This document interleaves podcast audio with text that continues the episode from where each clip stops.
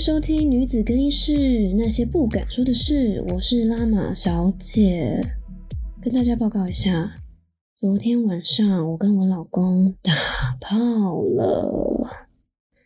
打完炮之后，我精神非常的好，在睡睡醒醒的过程中，我又自慰了两次，间隔了间隔自慰了两次，可能睡了两个小时之后自慰一次，再两个小时之后我又自慰一次。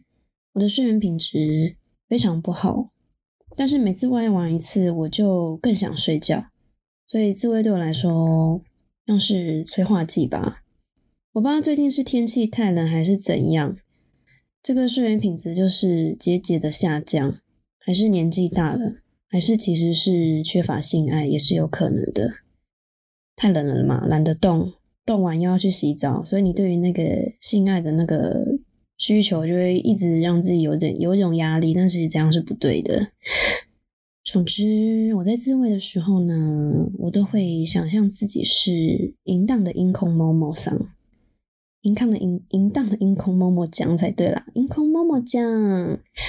嗯，如果你有在看 A 片的话，你应该知道音空某某是谁，就是日本一个二零一八年出道的 AV 女优吧，叫做樱空桃。樱花的樱，天空的空，桃子的桃，然后她的脸长得非常的可爱，是那种婴儿肥的那种可爱，然后捏捏捏捏蛮大的，腰也很细，重点是整个身材比例就是超级完美，就是简直像娜美的身材，但是脸是非常的无害，所以我自己是蛮喜欢看她的片，对啊，他的片真的很赞。所以昨天的行程就是这样，跟大家小小报告一下。还有嘞，为什么昨天会突然想打炮？哦，昨天在滑低考的时候看到了西斯板上有一个女生，她叫做厌世公馆女子，她自称是一位有感于台湾性教育严重缺乏的无聊台大女子。那他应该还是一个学生，他发表了蛮多。很棒的西斯版的情欲文学的文章，最红的大概就是 NTR 系列吧。NTR 应该我不用再讲，他就是在讲说，嗯，你在跟你男朋友打炮的时候，假设你在跟你男朋友打炮的时候，旁边一个男生正在看你们打炮，或是那个男生跟你男跟你男朋友是交换的状态下，然后这种感觉其实还蛮刺激的，我自己是没有体会过。但他写的这些 NTR 的系列其实都还不错，看完都非常有 feel，我就觉得哇，我也好想来一下 NTR 哦。但是我觉得我跨越不出道德的界限。再来就是，如果我跟我老公在坐在旁边，有一个男生在看我的话，我会觉得有点不自在，就是感觉阿飘在盯着你一样。嗯，我曾经有看过阿飘在盯着我，那种感觉还蛮毛骨悚然的。所以 NTR 对我来说可能就是鬼故事，不太适合我。我比较喜欢嗯强奸系列，没错，我喜欢强奸系列那种。好，那昨天刺激我性欲的两个原因，是因为厉害的公馆厌世女子，她的文章好像一直在挑拨我一样。接着看完公馆女子的文章之后，我又看了 Netflix 上面有一个叫做《性爱自修室》的影集，里面也是很多在 教你如何性爱的小技巧。但它不是整个在讲性爱小技巧了，它的故事其实是在讲说有一个十七岁的男同学。他从出生到他十六、十七岁以前都没有自慰，甚至没有办法自然的勃起，也没有，也是一个处男。原因是因为他妈妈是一个性爱教性爱的方面的老师。比如说，你爸妈可能已经二十年没有做爱，然后你就需要去找这个性爱老师去教你们如何做爱，如何挑起你们呃性感方面的情绪。那他妈妈负责就是教这种东西，然后加上他妈妈又很喜欢到处找炮友回家打炮。那当然，身为一个小孩子，当然觉得压力很大啊，就哦，我一直听到爸妈不是吧，就听一直听到妈妈跟别的炮友一直在打炮，然后隔天早上起来的时候，妈妈的炮友还会打开你的房间说厕所在哪里。其实你你压力蛮大的，所以这小孩其实对性方面是非常非常的，嗯，非常有压力。那这个过程，这个影集就是在讲说，嗯，它其实算是一个性爱知识小百科，就是他完全知道女生的性器长怎样啊，嗯，男生遇到什么样的问题会有勃起障碍，也就是因为他有这个才能，所以他身旁的好朋友们就希望说，你不如。用自己的专业开一个性爱自修室，呃，去治疗我们同学之间性爱上的问题。那如果既然这个问题他们可以解决，除了你可以帮助他们以外，你又可以透过这个诊疗的过程去赚取一些生活费，就像是学生创业的一个创业的一个嗯一个公司的概念。那这个出头是用性爱来做。呃，收费吧，性爱课程做收费，蛮有趣的，我推荐大家去看。这也是我开这个 podcast，希望说，或许我自己也是 podcast 的性爱诊疗室。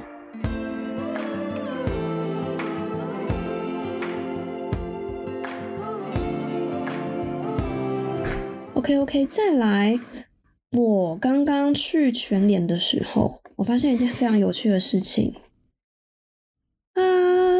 全联的门口摆了一串香蕉，那香蕉非常非常的 小，然后我这个小的程度，我整个就是太新，我想说怎么会有香蕉这么小根，我就马上冲过去看，然后把它拿在手上看，说哇，这不是我某任男友的鸡鸡吗？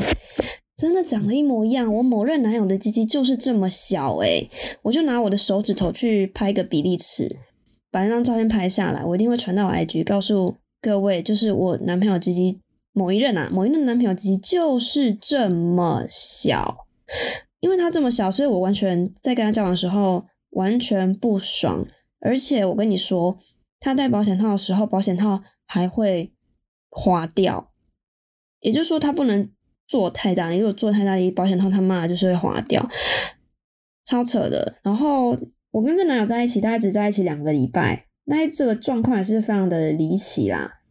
嗯，因为我我那时候其实感情上蛮混乱的，我我刚经历一场被劈腿的感情，然后接着我又遇到我现在说这这一任这一任鸡鸡短男友，然后我那时候太快想要投入一段感情，所以我就跟他做爱，跟他打炮，然后去找嗯我要的爱，嗯，就是我有一集在讲说我为了呃得到爱，所以去取悦对方，所以我我我其实那时候呃感情状况。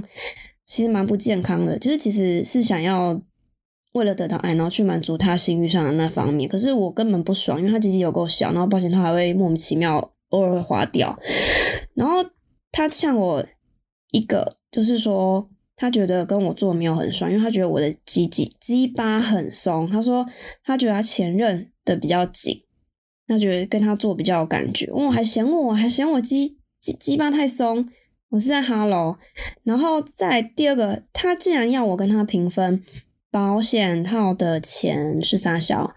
那时候我们要平分的保险套呢是超薄款杜蕾斯红色包装的那一款，相信大家应该都有用过。那一款大概是四百多块吧，六嗯十二个。还是六个四百多块，他竟然要跟我两百两百平分，也是在撒小。有人跟女朋友做还要跟女朋友平分保险套的钱吗？请在下面留言，OK，或发小孩子给我，真的觉得太扯了。然后那时候我觉得这个实在太夸张，已经超出我的 AA 制的范围，所以我就跟他说，这个保险套平分的钱，我绝对不会跟你分。因为用的人是你，怀孕的人是我，没有人在跟男朋友平分保险套了，讲出去是非常丢脸的事情，丢你的脸也丢我的脸。于是呢，我们在金钱观上面就有一点小摩擦，就是因为这个杜蕾斯的保险套非常好，别人都是吵说名牌包买不够，我既然是在吵说保险套的钱我不要跟你平分。总而言之，百分之百是这个男生的问题。还好两个礼拜之后，他嫌我太烦，把我甩掉了。于是，于是我要二次的失恋。嗯，有没有觉得我很衰呢？没错，那几年我过的其实感情方面，其实确实是我人生中的低潮啊。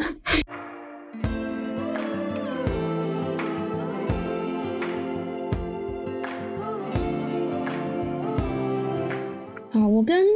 厌世公馆女子有同样的想法，就是台湾性教育真的很落后。首先呢，我是怎么样认识保险套这个东西的？在我小学二年级的时候，我是一个手贱的人，我很爱翻我爸爸车子上的置物柜。啊，置物车上置物柜其实就两个嘛，一个就是驾驶座右手边排挡旁边有一个车厢，嗯，拉开里面就有两层东西，我就超爱翻那两层东西的，我也不知道为什么，就手就贱。嗯，我那一层就是我爸爸会放牙线棒啊，嗯，然后那个公路的那种票据，再来就放一些小零钱啊或卫生纸啊这种生活小用品。第一层就非常简单，第二层也是那种类似像文件的东西，嗯，可能银行的存折啊，或是印章，或办公用的笔。可是，在第二层的最下面。竟然，呃，我看到一个粉红色的，嗯，铝箔包，正方形的，就像杜蕾斯那样子，但它做的很可爱，就是一个桃粉色正方形，然后，嗯，有点黄色的字，但也没有写是什么东西。总之，我就拿起来看，然后想说这是糖果吗？我想说哇，第二层呢有糖果可以吃诶，超棒的。然后我就拿起来看一看，然后想说嗯，里面好像糖果一个圆圆的，从外面摸里面有种圆圆的环状。那我想说那就把它打开吃好了。打开之后把它拿出来，想说嗯，怎么是透明的？我没有看过透明的塑胶糖果诶。然后还拿起来闻，我说不对啊，这这不是糖果啊，糖果要有甜甜的味道，然后。我也没有舔啊，我就觉得这闻起来就是塑胶味道，橡胶味，然后觉得，然后摸起来是什么滑滑滑的，然后就觉得超恶心的。结果我下一个动作嘞，我就是 直接把那个套子往后丢，往后丢，对，就觉得超恶心的。啦。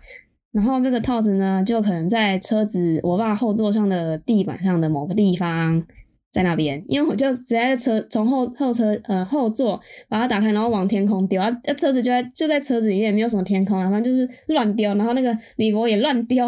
总之呢，如果我放在新车厢的时候，应该会看到靠腰怎么会有保险套 被拆开，然后那个地板地板上有保险套，然后还有那个铝箔包，然后我就整个超觉得超恶烂的。那我自己也不知道那什么东西，我这样乱丢了。结果呢，嗯，这件事情就。过去了，因为我觉得那就是一个很恶心的东西，然后不知道不是糖果，那不知道什么东西。好，这是第一次我发现保险套的事情。第二次呢，一样也是我爸的车子。呃，我爸上学的时候会让我坐在副驾驶座。我记得我爸去带我上学之前，他会先去路边的早餐店买三明治给我，然后嗯，买完三明治之后再送我去学校。然后就是在我爸买三明治的过程中，我偷偷的翻副驾驶座前面的那个置物箱，就是你膝盖打开，呃，膝盖上面的那个置物箱往下搬就可以翻到一些东西。那一层呢，就是我放我爸放一些一样也是文件的东西，再来就是 CD 盒。于是呢，我手又开始很贱了。我喜欢一层一层一层的找一些特别的小东西。于是呢，就在那一层的最下面，我找到了一个，嗯，大概长方形的小卡片。那这长方形的小卡片长得非常特别哦，是一个长得像超人的裸男，他全裸，然后下体的部分呢有一个圆圆的图案。那个圆图案就是保险套放的位置，也就是。那个位置就是放了一个保险套，完全都没有折，一个圆的保险套，透明的。哦，我就拿起来看，上面就写说什么“爱的亲亲抱抱，安全零距离”，然后也是觉得非常的恶心。后面好像再翻这个超人翻过去的背面，就是写说什么“嗯，家庭用保险套啊”之类的，然后我觉得很恶心，然后我就把它塞回去那个最后一层。那之后。那车子跟我爸跟我妈是共用这台车啊。上学的时候是我爸载我，放学的时候是我妈载我。有一天，我就趁我妈载我的时候，我就跟我妈说：“嗯，妈妈，我跟你讲哦，爸爸好像有藏奇怪的东西哦。”我妈就跟我说：“啊，藏什么奇怪的东西？跟我讲。”我就说：“嗯，我现在就可以拿给你看啊。”我就直接很理所当然把那个膝盖上那个置柜打开，然后把那个抽起来，然后就直接拿给我妈看。我妈就我跟我我妈就说啊，保险套什么意思？我就说这是什么？我妈就说是保险套啊，保险套就是，嗯，我如果我跟你爸爸没有要生小孩的话，避孕用的一个东西。然后他就整个脸，我妈脸就沉下来，她脸都绿掉，然后叫我把这个保险套再塞回去那个置物柜。然后我就问我妈说：“妈妈你怎么了？” 我妈就说：“嗯。”我跟你讲哦，我跟你爸从结婚到现在完全没有在用保险套，也就是说他外面可能有女人。我结果当下我超沉重的，我以为我找到一个很特别的小礼物，然后这个小礼物是想要跟我妈分享，就是耶，我找到我爸的秘密了。我爸看起来那么严肃，他一定有什么小秘密。我只是想要分享我这个喜悦给我妈。没想到，这感觉就像是投下一个广岛核弹的等级，我们家就发生了家庭革命。因为我妈就知道说，我爸外面不管是有女人还也好，也是嫖妓也好，或是有小三也好，这个东西对整个婚姻来说是蛮伤的。然后这个伤是谁造成的？呃，是我，就是我这个小屁孩，当年我可能才十岁不到。就引爆了这个家庭的核弹。然后多年后，我跟我姐讨论这件事情，我跟她说，我承认这是我做的事情，我就是贱，然后我嘴巴就是大。再来就是我根本不知道什么是保险套，我就纯粹觉得它是一个小玩具，所以我把它拿出来跟妈妈分享。我找到了一个小秘密，我觉得很有趣。那我姐那时候是大概高中吧，她就跟我说，其实你不应该去把这件事情。揭露，因为这对家庭来说是蛮大的伤害。如果爸爸他藏的很好，他本来就藏得好，因为我妈也不会去翻。如果我没去翻的话，我妈就不会知道。我妈不知道的话，或许这个家庭是可以假装的生活下去。可是因为我的关系，让我妈在感情上还有婚姻上抹上一层阴影。嗯，我爸是那种死都不会承认的人。我爸给我妈的理由是说，这是公司发的。公司有宣传那种家庭计划发的那种免费保险套，他的说辞是这样，呃，但我妈是完全不采信。我妈是说，如果它真的只是一个宣传性的东西的话，干嘛要放在车厢里面的最角落？为什么不就丢掉就好了？反正既然用不到，而且那个超人的那个包装的。保险套，它好像是两盒装，两颗装在一起，有一颗已经不见了，里面剩一颗，就是我拿到的那一，我发现那一个，这完全就是超大的伤害啊！但我觉得我没有错，因为我根本不知道，这不能怪一个小孩，因为是你们大人没有教什么是保险套的，真的不能怪，真的不能怪小孩说什么小孩口风不紧，小孩什么都不知道。这就是台湾性教育的落后啊，是不是？然后我后来在学校上到有关于保险套的东西，是我高中二年级的时候，诶超级，我觉得超晚超晚，高中二年级大概十七岁，我现在十七岁的时候。如果你是一个交友广阔，你很早就交男女朋友的话，你可能十三、十四岁就知道怎么用保险套，甚至你已经做过了。那时候我记得它是一堂健康教育课，老师他是一个大概年年约四十岁的老师，长得也算蛮漂亮的。嗯，我们就打开课本，然后开始填一些器官上的词，然后那课本上就是把女生的呃阴蒂啊阴。阴道啊、处女膜啊、小阴唇啊之类的那种图片画出来，那我们要在这种图片的旁边拉一个格子去写，说这是什么专有名词，这是什么部位。然后老师就说，这课期中的时候也不会考，就大家大概知道他的位置就好了，反正他不会考试。接着这一堂课认识完女生的器官之后的下半堂是要介绍怎么样使用保险套。老师他就带了一个假的阳具，大概欧美 size 的那种阳具，然后跟一个保险套，然后他就头低低的跟大家说，同学打开课本，呃，一百一十三页，这一堂课我们要教他教大家使用保险套。呃，其实呢，我也不太想教你们这个，但因为教务处说这个进度呢是健康教育必须经过的一环，我不能忽略掉。我也觉得我必有义务教你们，但我相信你们绝对不会在这么早就进行性行为。我还是要呃应付一下教务处，所以我来上这一课。于是老师接着就把假阳假阳具粘在讲桌上。天哪，那个感觉超怪的！就看到一个大鸡鸡粘在平常国文老师 放讲义的那个桌上，就看那个就觉得那个。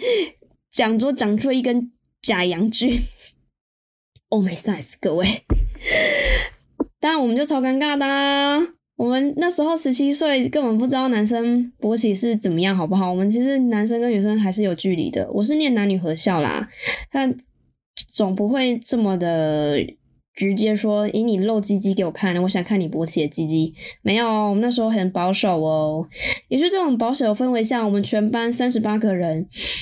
就是所有的眼睛，就是像死人一样盯着台上的那个健康老师，全部就是死相，然后也不敢看对方，因为尴尬到不敢不敢去左右看对方的眼神，全部就是完全面向老师那个方向。接着老师就把保险套打开，然后跟我们说：“哦，同学，这是保险套，它是一个橡胶的材质，就是当男人勃起的时候，你要把它套在男生的生殖器上面。”预防女生怀孕的风险，还有预防性病的风险。他还说，保险套上面记得要抓紧一个空隙哦，要让精液可以留在里面。再来就是预防它太紧，可能会破裂的危险。然后就把保险套套在那个怎样就上，然后往下扳，然后就结束了。结束了之后。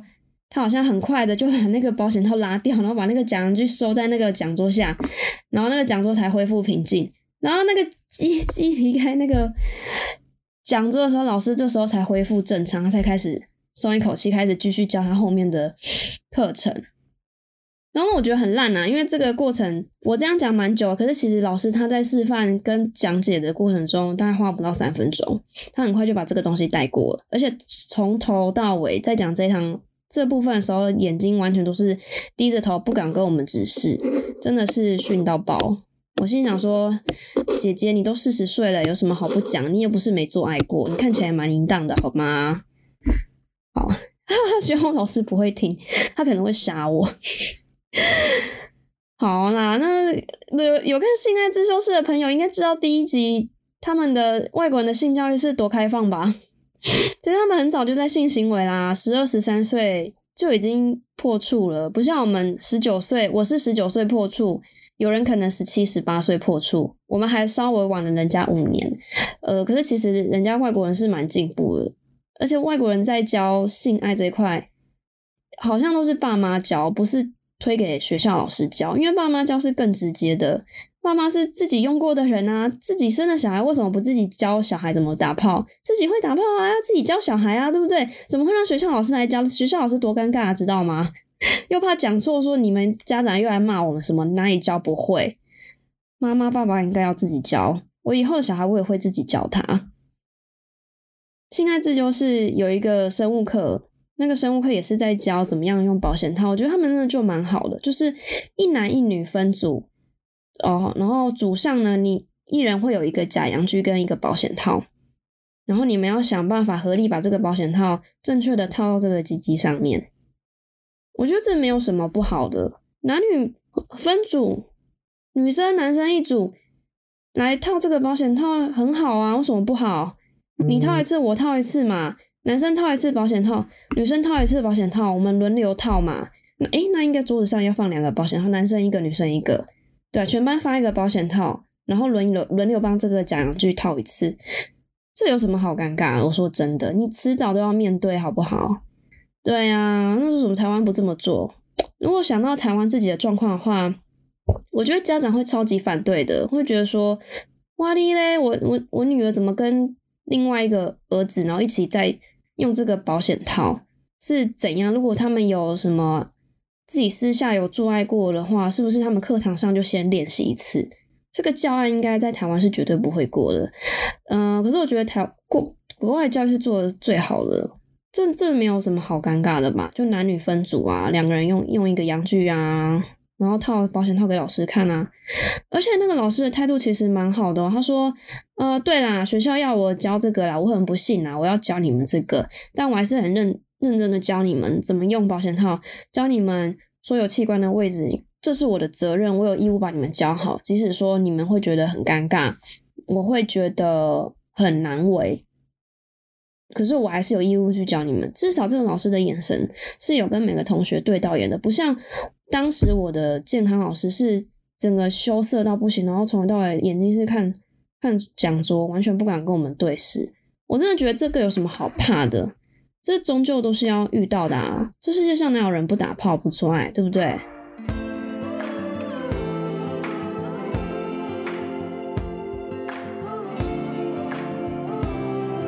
就是认识各种保险套码。对，认识各种保险套的厂牌，我觉得这是女生保护自己的方法。我拜托各位姐妹，千万千万不要吃过事，不要吃事后药，因为我自己吃过两次，虽然说事后是没有什么感觉，但是吃完了两次，你的月经是会非常的不正常。本身我是有多囊性卵巢症候群，所以我的月经就比一般女生来晚，可能七到十四天。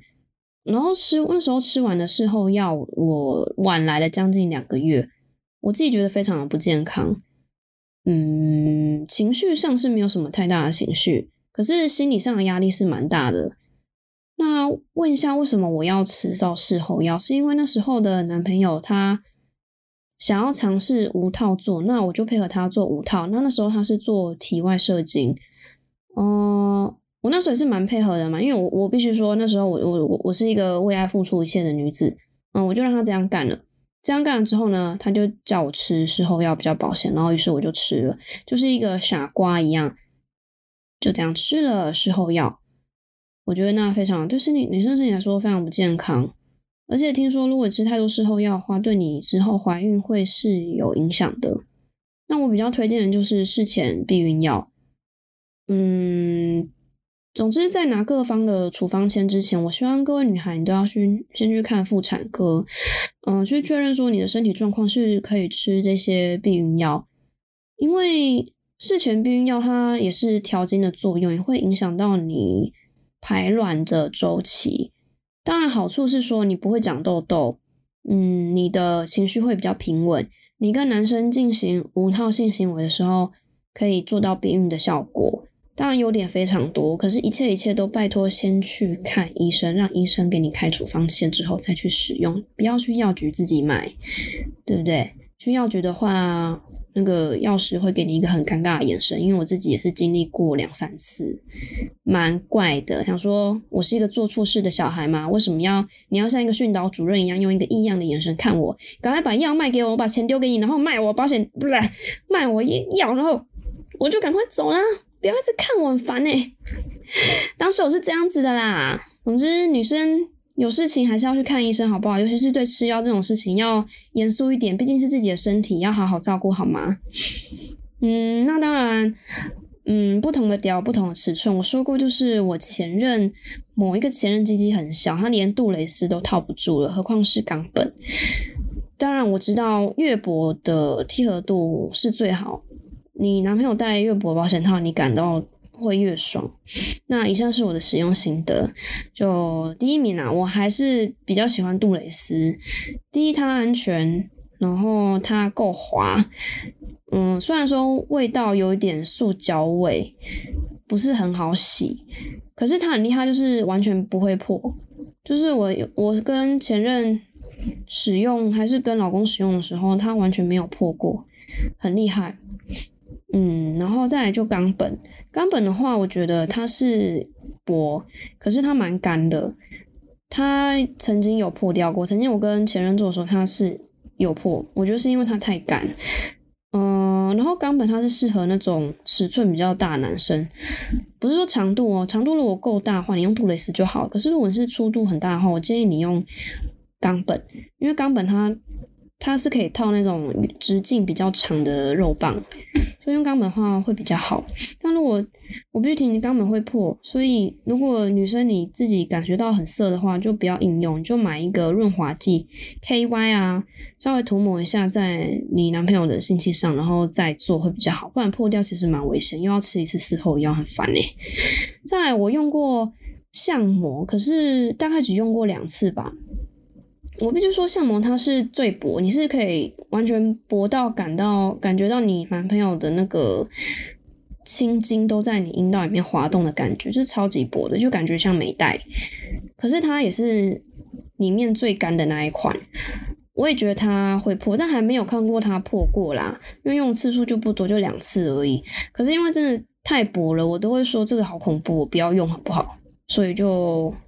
Kick out 就没有，就再也没用相膜。现在大部分时间都是用杜蕾斯，加上它价钱是蛮亲民便宜的，然后取得也很方便。对啊，你看屈臣氏多少有卖杜蕾斯，seven 也是卖杜蕾斯最多啊，而且他们的好像种类也比较多，什么特宝啊，呃润滑啊，嗯什么禅意呀，杜蕾斯还不错啦，润滑效果也很好，就看你自己的需求。哦，再来就是看一个男人用保险套的观念，你就可以知道他有多爱你，这是真的诶嗯，我必须说，嗯，几任男朋友其实每个都会用保险套，大概只有在交往的过程中，可能可能不到十次是没有带的状况下，就是他们真的很担心你会怀孕，然后再是可能第二个他们不想负责。可能是这个原因吧，就是最黑暗那一面，就是他们就是怕搞大你肚子，不想负责，所以他就会带。可是如果一个男生他跟你交往的期间，他从头到尾不爱用保险套，你就要小心了哦。他可能就是非常自私，就觉得说不带比较爽啊。就是说谁？就是我爸啊，我爸那个就是从头到尾不带保险套的人啊，很贱，对不对？嗯，然后就前前后后搞大我妈四次肚子吧，结果还逼我妈堕两次胎。真的蛮糟糕的，而且那时候我妈怀我的时候，我爸是叫我妈把我拿掉的。然后我妈因为前面已经拿过两次小孩，觉得堕胎对她来说的身体负担真的太大了。因为她跟我说，她堕完那两次胎，几乎那一堕完的那整个下午是眼前一片黑暗，完全没有办法下床，觉得自己像在地狱般游走的情况。她说什么自己好像。在走那种圆形的楼梯，那种圆形的楼梯就是一层一层的往下走，一层一层的往下走，然后全部都是黑压压的，完全走不出来，然后完全看不到光。是等到他醒来之后，他才知道自己躺在病床上面。我觉得听他这样描述，我觉得堕胎其实很恐怖，主要是心理的压力比身体压力还要大。在我爸又一直逼我妈堕胎，真的是一个渣男。我爸就是一个渣男呐，真的很糟糕哎，就是一个嗯极度自私的男人。然后还好我妈那时候坚持有把我生下来，所以现在我就可以坐在这边跟大家聊聊天。不然我就不在了，我可能就投胎，投胎变成一只小狗，好不好？投胎变成一只小狗。我如果要投胎变成狗的话，我一定要当伊丽莎白的柯基。因为好爽哦，科技感觉还可以坐那种什么私人豪华经济舱，妈不是么私人，私人头等舱，私人头等舱，私人豪华经济舱是啥笑？是人家淘汰不要给给那种穷人坐的。好啦，还好我妈有生下我啦，妈妈我爱你啦，谢谢。总之，女孩呢，一定要保护好自己。再来就是嫖妓娘保险套哦，提醒一下，就像我爸，很棒，还会寄两保险套，OK。然后不小心被小孩发现，白痴。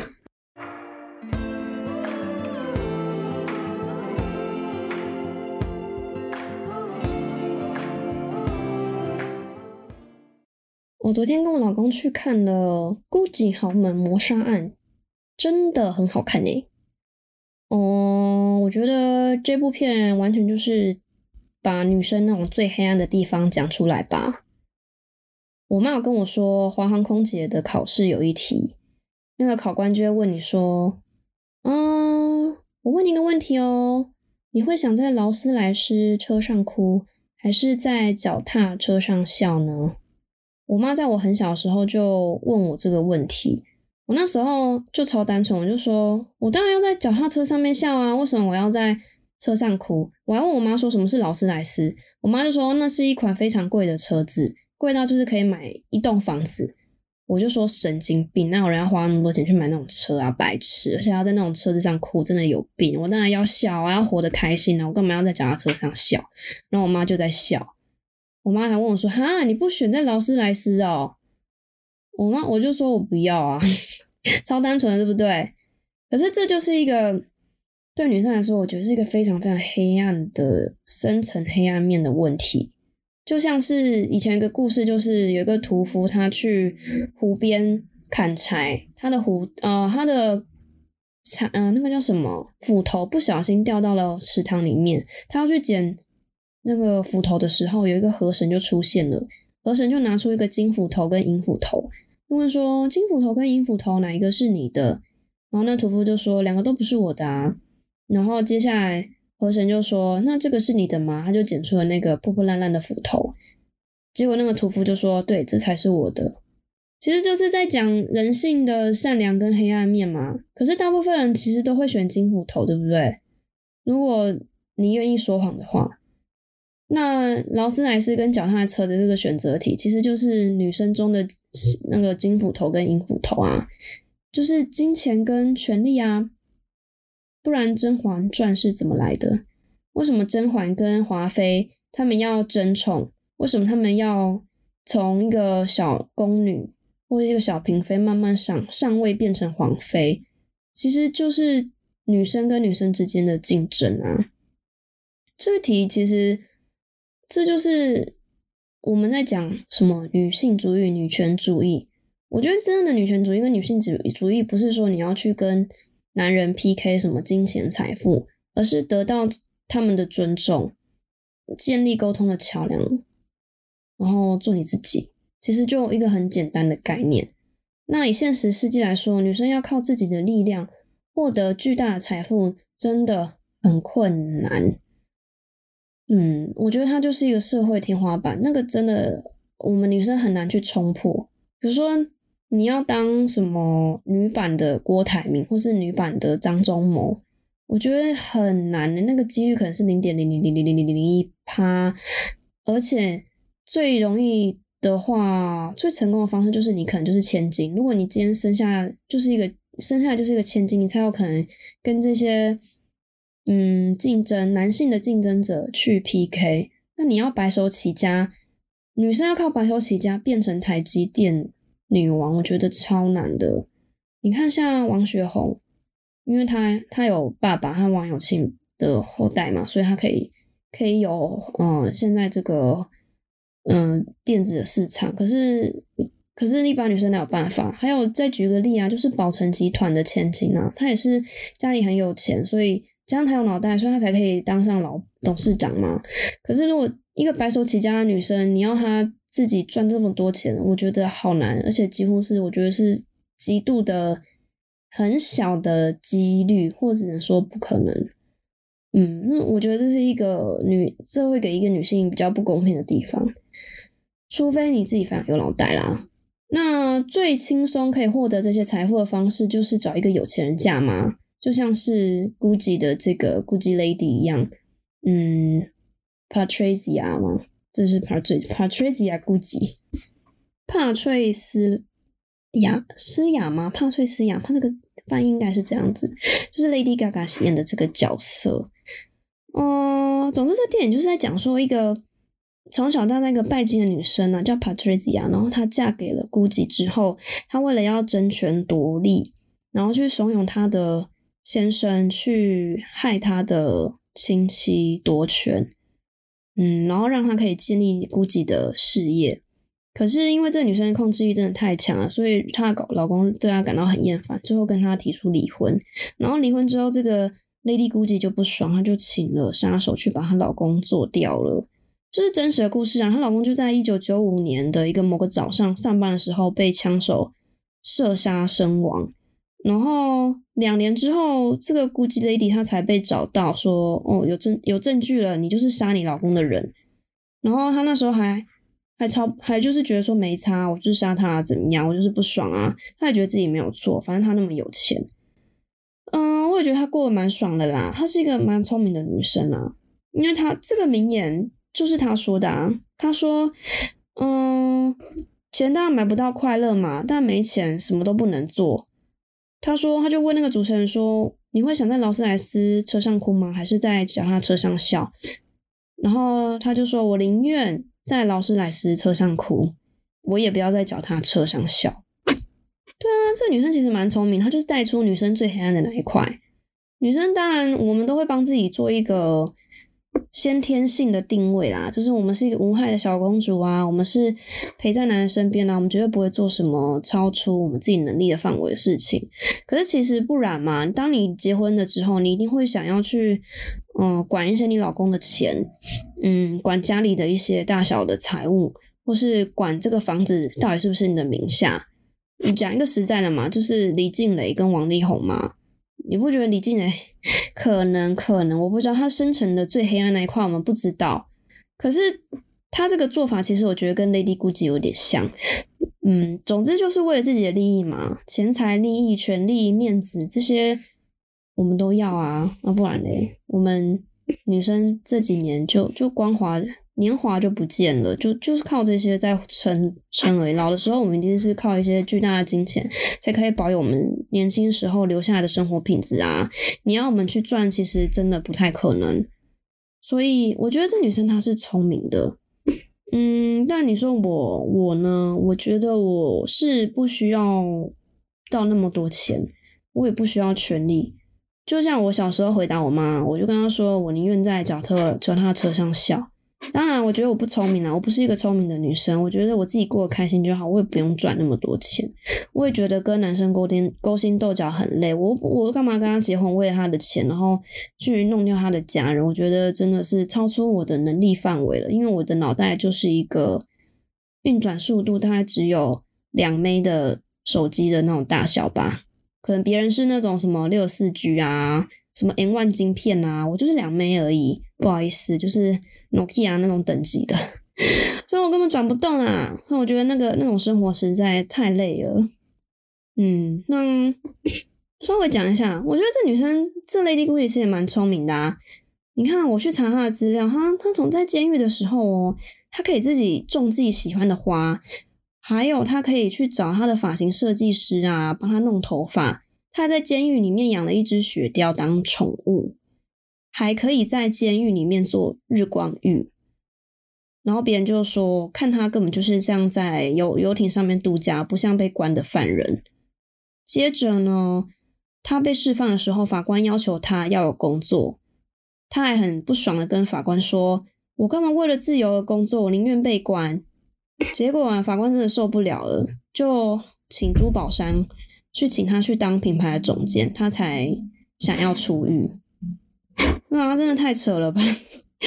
为什么可以有钱到这样？就是任性到说被关了之后可以做自己喜欢做的事，然后不关的时候还说我不想要工作，这就是一个老公主啊！真的太羡慕了。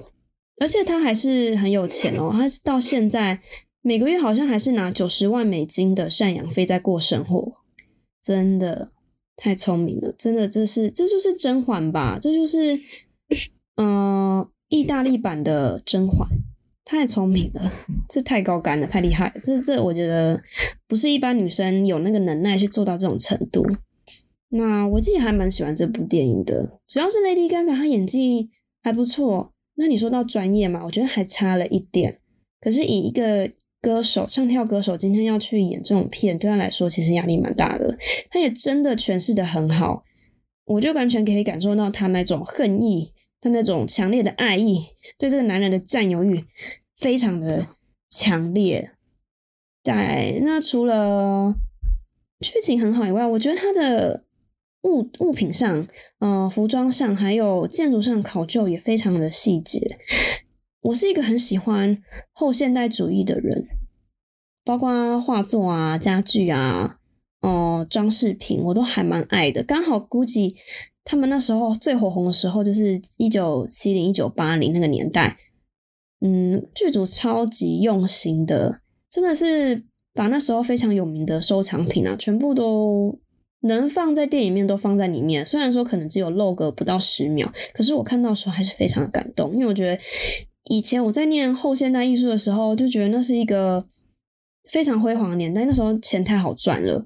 然后那些照片其实都是在课本上面看到，我就不知道它实实际上长什么样子。可是当我看到电影的时候，他们把它拍出来的时候，我超级感动的。我就觉得哇，我好想活在那个年代啊！他们那时候赚钱真的好好赚啊，然后还可以买非常有意思的艺艺术品，生活品质真的很好。哦，我在里面就看到了一个红唇沙发，这个红唇沙发就是那个男主角他后来跟小三住在一起的时候，他们买。在呃卧室的一个，好像不是卧室，我埋在客厅的一个红唇沙发。那这沙发长得很简单，它就是一个女生嘴唇的形状。那它其实一开始是达利，一个艺术家，超现实主义的艺术家达利，嗯，所设计的沙发。他那时候是一个一九三零的好莱坞性感女星，叫做梅维斯特，她用她的用她的嘴唇做出来的一个。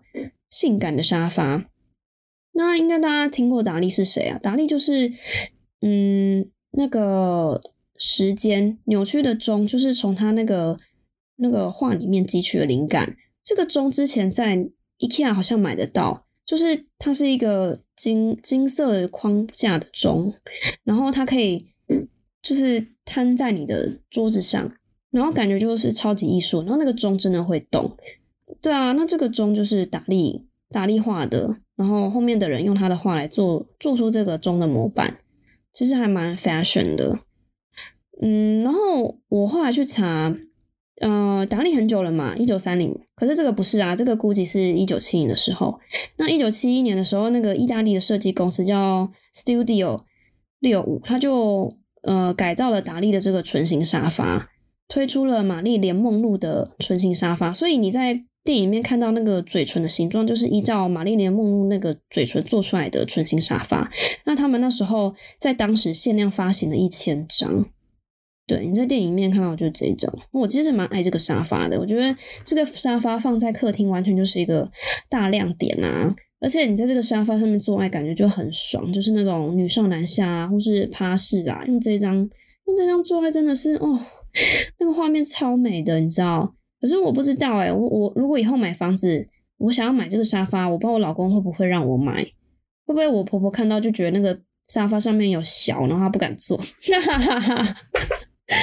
哎，婆婆，我不可以坐那个沙发哦，上面有你儿子的小哦，你儿子小，你敢坐吗？好爽啊！我快笑死。然后如果有机会。有人还愿意出这个沙发的话，我会愿意买。真的，这沙发真的非常的漂亮，而且很具历史意义，超爱超爱这个电影。真的，大家有空去看，就当做看历史剧，当做去养养自己的眼睛，养养自己的时尚现实。真的，里面它的服装，嗯，还有一些历史的脉络，其实做的非常的好，很细节，建筑物、家具什么都很漂亮，而且还有亮点。还有，嗯，我不要讲好怕爆雷，就是两位在时尚界非常非常有影响力的人物，他们都完整的复刻了，很棒。很喜欢很喜欢这部电影，我这这部电影演完，我也是跟我老公讨论了很久，就是关于女生黑暗面的问题。对啊，那你最后会不会想问自己，你想在劳斯莱斯车上哭呢，还是在脚踏车上笑呢？你女女生都有一个心中最黑暗的那一面，你是哪一面呢？金钱跟权力，money and power，what would you choose？OK。最后嘞，大家追踪一下我的 IG 好不好？拜托，好可怜，我还在想说我要 po 什么照片，所以给我 给我一点时间，我还在找一些灵感。我不会走梗图路线，我会走一些我生活上的路线，跟我本人的风格。可是拜托再给我一点时间好不好？可不，但是你先追踪嘛，你先追踪，我真的之后会 po，好像在开支票，OK？但这个支票真的开出去，我是会去实现的啦，我不会，我不会绕高。嗯，我的 IG 是 girls 的 room 五八 G R G I R L S 点 R O O M 五八，嗯，女子更衣室。每周三五更新。嗯，如果你觉得我节目很棒的话，欢迎推荐给你的朋友。那我的节目可以在哪里收听呢？